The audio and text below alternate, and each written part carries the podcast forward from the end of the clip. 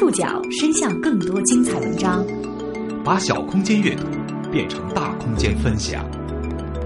报刊选读，报刊选。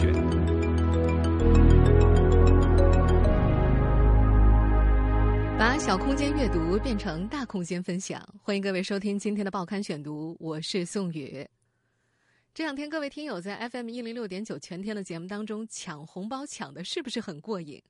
风水轮流转嘛，今天轮到宋宇和报刊选读来为大家发支付宝拜年红包了。我们今天将会发出两百份拜年红包，领取的方法呢是打开支付宝的 APP，在红包页面输入红包口令。报刊选读的红包口令会在十八点五十五分左右，也就是今天节目结束的时候正式公布。昨天我在节目里一预告说今天要发红包了，就有好多朋友在微信公号的后台留言问我能不能提前透露一下报刊选读的红包口令。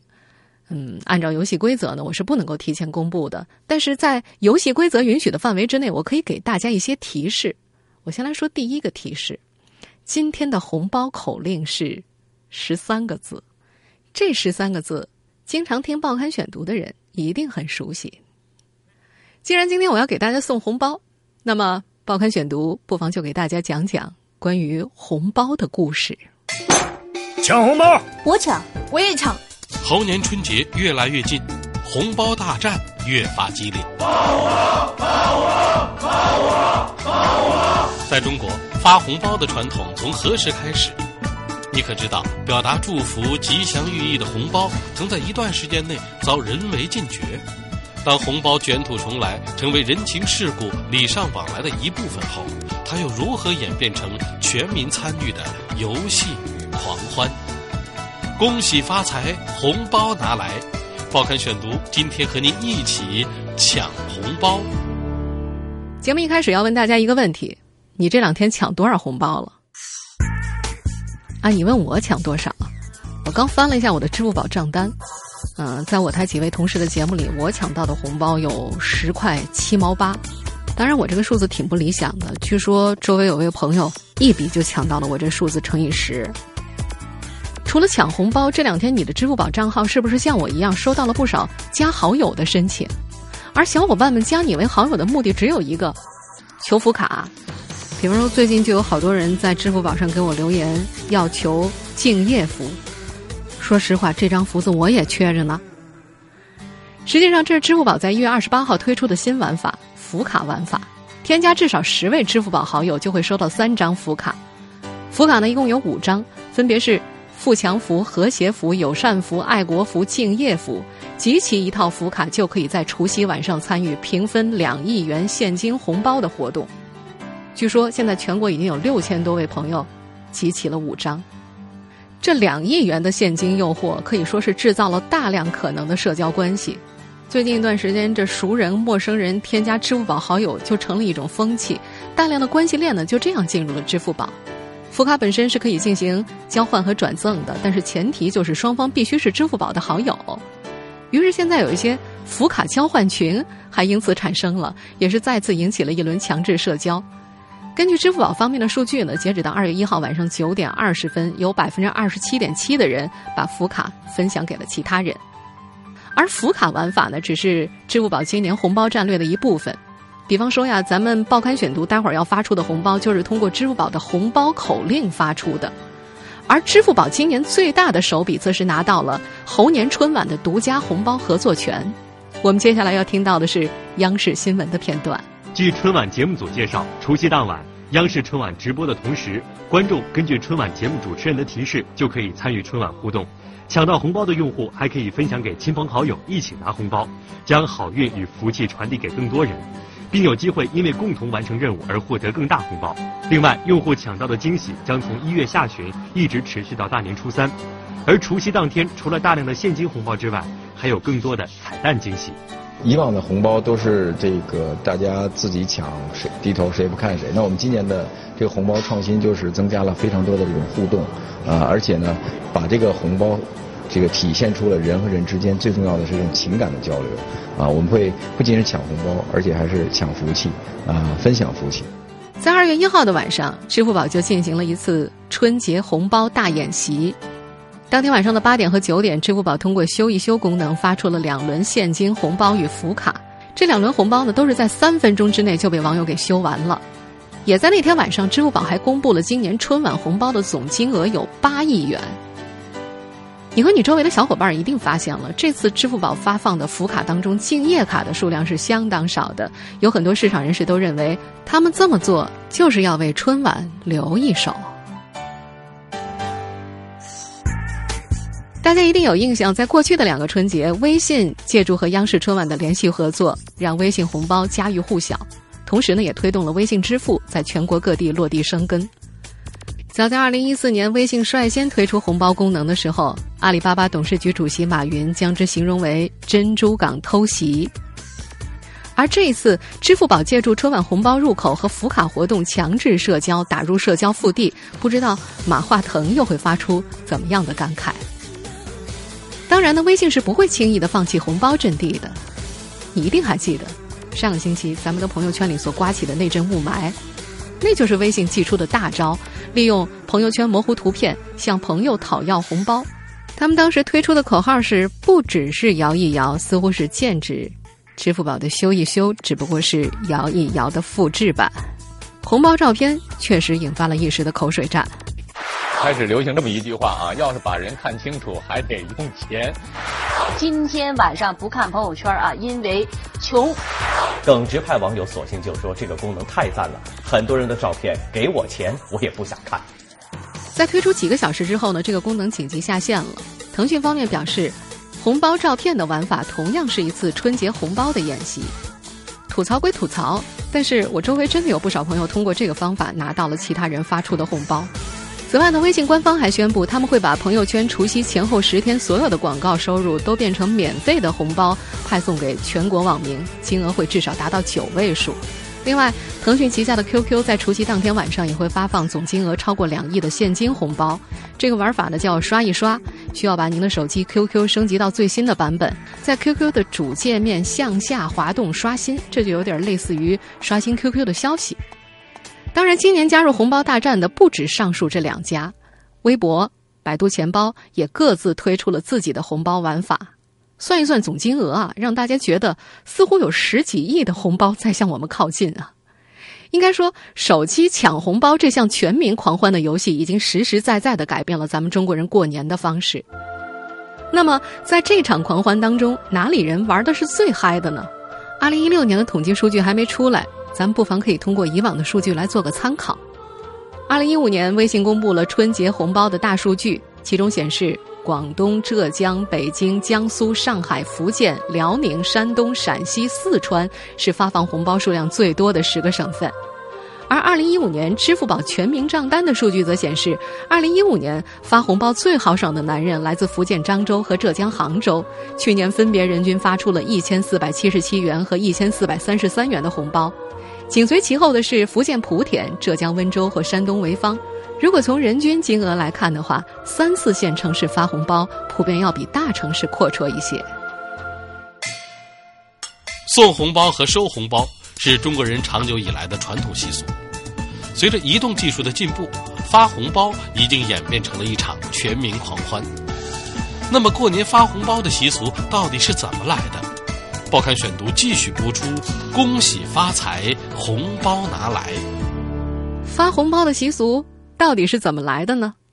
当前关于红包起源较为普遍的说法是民间所流传的关于岁的故事。在这个传说当中，最初的重点并不在于钱，而在于压岁。这个岁是这样写的：上面一个出头的出，下面一个示众的示。岁，传说中是一个。身黑手白的小妖，每年他在除夕夜里出来，用手在熟睡的孩子头上摸三下，孩子又会吓哭、发烧、抑郁，醒来之后就变得痴傻。古时候人们害怕岁来害孩子，所以除夕夜里彻夜不睡，也就是我们现在所说的守岁。守岁又是怎么变成压岁的呢？据说，当时嘉兴府有一户姓管的人家。夫妇老年得子，十分珍爱。在年三十的晚上，为了防小偷，两人将钱币包了又拆，拆了又包。睡下之后，包着的八枚铜钱就放在枕边上。半夜里，一阵阴风吹过，黑矮的小人正要用他的白手摸孩子的头，突然孩子枕边蹦出一道金光，遂尖叫着逃跑了。这个故事流传开来之后，众人纷纷效仿，因为“岁”和一岁两岁的“岁”谐音，随着岁月流逝，压岁钱就渐渐成了压岁钱了。如今能够被历史考证的红包，最早可以追溯到汉代的验圣钱，这种钱呢也叫做大压圣钱，它不是市面上流通的货币，是为了佩戴赏玩专门铸成钱币形状的一种辟邪品。这样的钱币上一般会铸有象征意义特别好的图案，比方说，有的在正面铸上各种吉祥语，像“千秋万岁”“天下太平”“去殃除凶”等等；背面呢，则会铸有各种图案，龙凤、龟蛇、双鱼、双剑、星斗等等，取的都是吉祥的意思。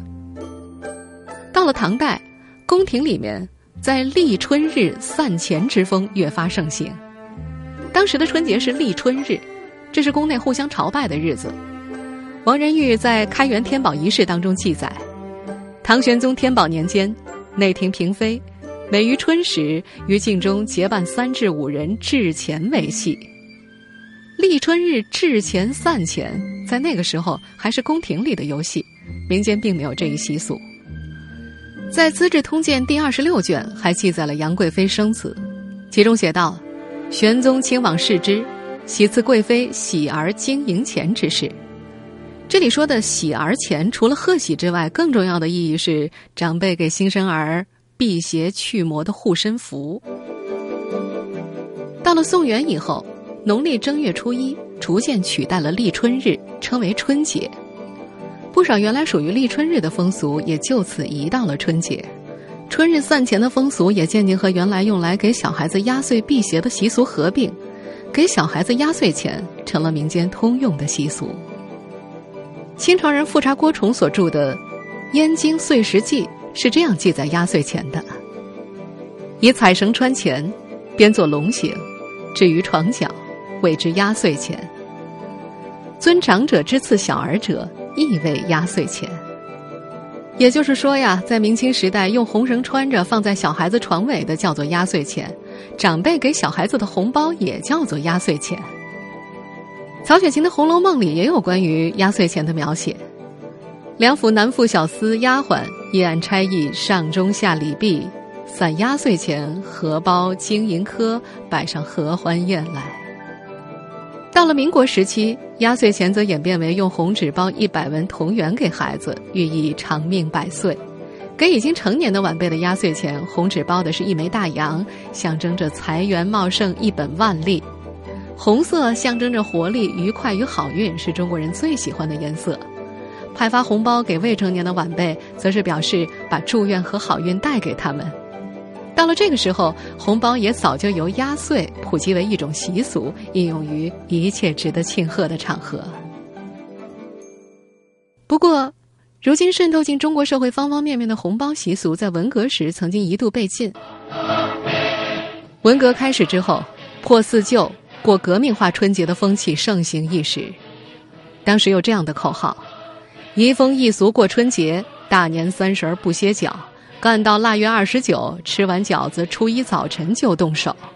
过年不说恭喜发财，说祝您今年见到毛主席。”上海市革命委员会革命化春节的发起者更是认为，什么敬神拜年、请客送礼、吃喝玩乐，都通通见鬼去吧。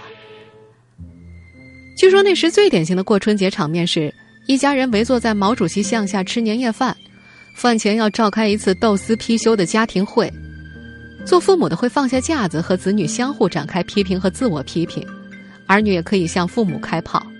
最后，全家人把思想统一在一切革命队伍的人都要相互关心、互相爱护、互相帮助的光辉教导上。时钟敲响十二点，子女通常会这样给爸妈拜年：“爸爸同志，妈妈同志，春节好。”在这样的背景之下，发红包的传统也被当作四旧破除了。直到上世纪八十年代之后，红包文化才卷土重来。南方、北方发红包的不同做法也逐渐显现了出来。在广东有派发利是的传统习俗，一般是已婚人士发给未婚人士，长辈发给晚辈，上司发给下属。由于派发利是重在祝福和心意，收利是也是讨个吉利，所以广东人派的利是金额不大，一般都是十块钱、二十块钱、五十块钱而已，而派发的对象也比较广泛。北方红包就明显要厚实不少。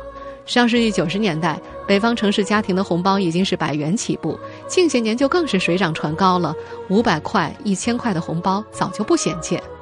当然，这样的大红包大多是发给亲戚和家人的。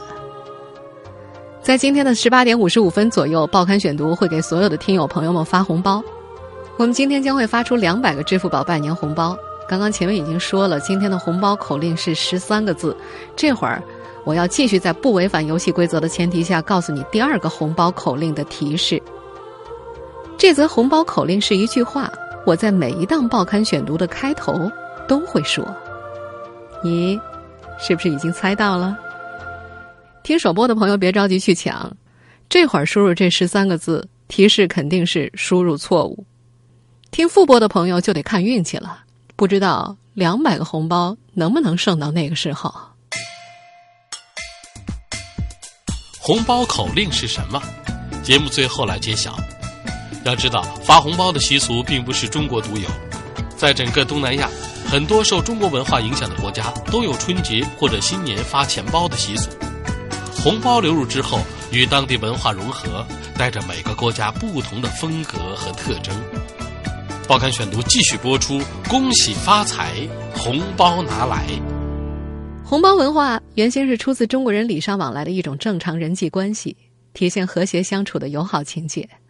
放眼整个东南亚，不但中国大陆地区有这样的习俗，我国的香港、台湾地区，甚至日本、马来西亚都有类似的习俗。在日本，发红包的历史由来已久。隋朝的时候，日本遣隋使在完成使命回国时，隋朝朝廷的官员设宴送别，并赠送礼物，在包装上用红白染色的细麻绳捆扎在一起，象征友好平安。此后，这一礼仪文化流入日本，当时用细麻绳打的结，就慢慢演变成今天日本著名的水影结绳文化。千百年来，水影装点着日本人的生活。在日本已经成为一种独特的礼仪文化，它应用在几乎所有的祝贺礼仪的场合，比如迎春贺寿、祭祀等传统场合。日本也有着新年长辈给晚辈压岁钱的习俗，因为不过春节，元旦就成了给压岁钱的日子。在中国装压岁钱的红包到了日本这儿，当然也就不是红色的了。说到红包的颜色，咱们要特别说说东南亚的红包。在他们那儿，红包的颜色特别丰富。十九世纪初，很多中国人移居新加坡、马来西亚等国谋生，称为“跑南洋”。中国的红包文化也随之传到了东南亚。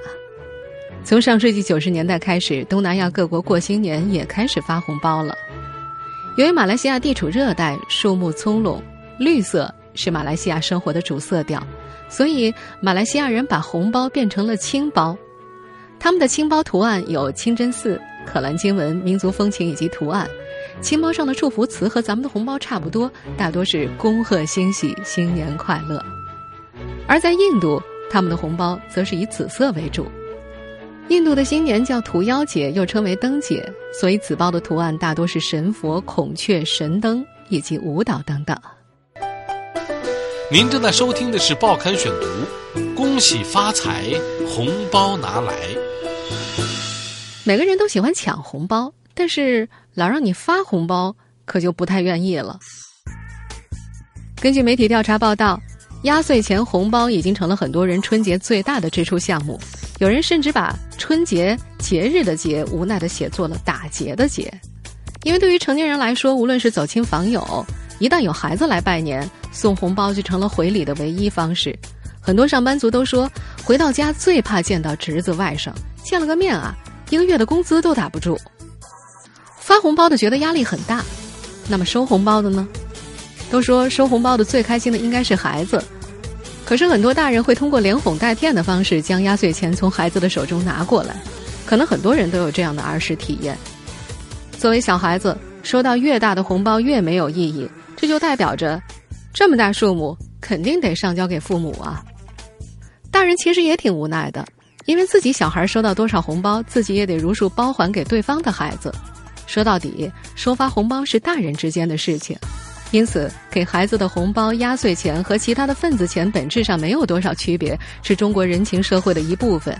他们的存在，某种程度上是为了显示人与人之间的客气与亲密。现如今啊，在不少城市，红包越发越厚，让人压力山大。广州中山大学的叶春生教授表示，红包是中国人的一种交往方式。具有表达祝福的含义。实际上，这种交往方式的意义并不能被低估。有时候，红包往来会是个人身处社会关系网络之中的一个确认；有时候，红包的多寡还是衡量彼此关系深浅的一个尺度。但是，归根结底，红包本身只是一种表达祝福的方式，并不在于金额多少。只是近些年攀比之风日甚，人们往往以红包的大小来量化感情，觉得红包包的越大就越有面子。所以啊，让人压力山大的不是红包，而是我们那颗虚荣的心。从这个角度来说，这些年广泛流传的互联网抢红包就显得更加人性化了。这种新的社交方式带给人们更多的是精神娱乐，而不是经济压力。虽然网络上也不乏一分钱红包的吐槽，但是抢到了就代表好运气嘛，也是一种喜庆吉利，拉近了亲戚朋友之间的感情。之前曾经有评论认为，抢红包正在毁掉春节。但是，从另一个侧面来说，由互联网公司发起的红包大战能够得到热烈追捧，正因为它代表了国民情趣。相对于已经日益味同嚼蜡的拜年短信，有了抢红包的春节，是不是更热闹、更喜庆了一些呢？不过，红包抢归抢啊，宋宇在这儿也要做个提醒。我相信最近肯定有不少人。尤其是一些手机达人们下载了一些辅助抢红包的软件，包括像腾讯、三六零、魅族、猎豹在内的多家公司也先后推出了红包提醒功能。但是，一些业内人士也提醒，有一些第三方抢红包软件它是存在风险的，会有窃取用户个人隐私的信息，大家应该警惕此类应用。另外，各位在抢红包的时候，如果遇到以下五类红包的话，也一定要多多留心。第一。需要个人信息的红包不要抢。如果您在领取红包的时候，他要求你输入收款人的信息，比如姓名、手机号、银行卡号，这种很可能是诈骗。第二种最好不要抢的红包是分享链接红包。有些朋友圈分享的红包，比如送话费、送礼品、送优惠券等等，点开链接前要求先加关注，还得分享给朋友，这种红包则是涉嫌诱导分享和欺诈用户。第三种，与好友共抢的红包。朋友圈有不少跟好友一块抢红包的活动，他要求达到一定的金额，比如说要达到一百块钱才能够提现，而玩这种游戏很可能是一种吸引粉丝的骗局。第四种，A A 红包，这在二零一四年可坑了不少人。红包往往是对微信 A A 收款界面略作改动，加上送钱、现金、礼包等字，让用户误以为自己在领红包。第五种，有密码的红包。商家或者朋友发来一个微信红包，拆开的时候却需要输密码，这个就很可能是假红包了。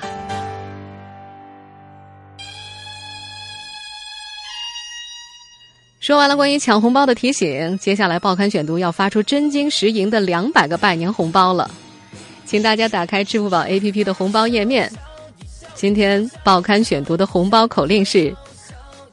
把小空间阅读变成大空间分享，这是宋宇在每一档报刊选读的开头都会说的十三个字。这句话代表着报刊选读的理念。再重复一遍：把小空间阅读变成大空间分享。你猜对了吗？祝你好运！